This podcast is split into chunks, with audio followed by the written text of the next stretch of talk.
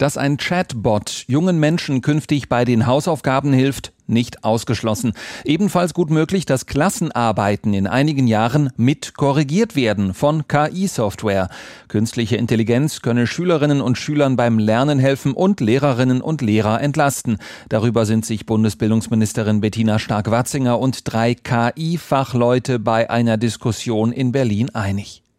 Paula Friedrich, Mathelehrerin und medienpädagogische Beraterin für das Landesinstitut für Schulqualität in Sachsen-Anhalt, nennt ein Beispiel für den Einsatz von künstlicher Intelligenz im Matheunterricht. Was wäre, wenn die Mustererkennung einer KI genutzt wird, um aus den Antworten der Schülerinnen und Schüler zu erkennen, schau dir diesen Schüler oder diese Schülerin mal ein bisschen genauer an. Eine KI könnte hier erkennen, ob ein Kind möglicherweise unter Dyskalkulie leidet, also unter angeborener Rechenschwäche.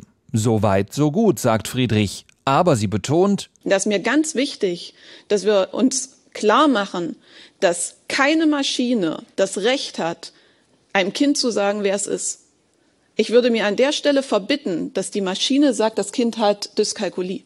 Das entscheide immer noch ich als äh, Mensch. Grundsätzlich biete künstliche Intelligenz in der Bildung mehr Chancen als Risiken. Darüber sind sich alle Diskutantinnen und Diskutanten einig. Katharina Scheiter, Professorin für digitale Bildung an der Universität Potsdam, sagt, bestimmte Schülerinnen und Schüler können gut lernen mithilfe von KI-Anwendungen. Das wiederum gibt Lehrerinnen und Lehrern mehr Zeit, sich um andere Schüler zu kümmern, nämlich um diejenigen, die intensivere Betreuung brauchen. Und da sehe ich einen großen Vorteil, dass man sozusagen ein, äh, bestimmte Schülerinnen und Schüler mit KI lernen lassen kann, aber eben dann auch sozusagen die Zeit, die dadurch frei wird, mhm. für andere Schülerinnen und Schüler im individuellen Kontakt mit der Lehrkraft nutzen kann. Vor allem Bundesbildungsministerin Bettina Stark-Watzinger betont beim Thema KI und Bildung ihren Optimismus. Drei zentrale Fragen aber seien noch offen, betont die FDP-Politikerin. Äh, wir brauchen KI-Systeme, die dem Datenschutz entsprechen. Da fördern wir auch schon. Wir brauchen eine KI-Regulierung, die klar ist, die auch den Einsatz in den Schulen ermöglicht. Und natürlich auch, wie bekommen wir es dann wirklich in die Klassenzimmer? Bei der Regulierung von künstlicher Intelligenz dürfe man es nicht übertreiben, warnt Stark-Watzinger.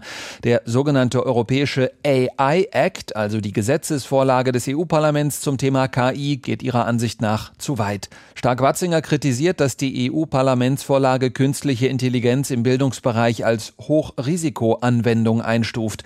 Stark-Watzinger fordert, wir dürfen uns nicht abschrecken lassen vom Hype um die für alle zugängliche Online-KI-Anwendung ChatGPT. Wir müssen eben die Möglichkeit eröffnen und jetzt nicht dadurch, dass ChatGPT auch eine gewisse Angst hervorruft, ähm, hier jetzt äh, kurzfristig eine Regulierung machen, die uns hindert, dass diese Innovation auch genutzt wird.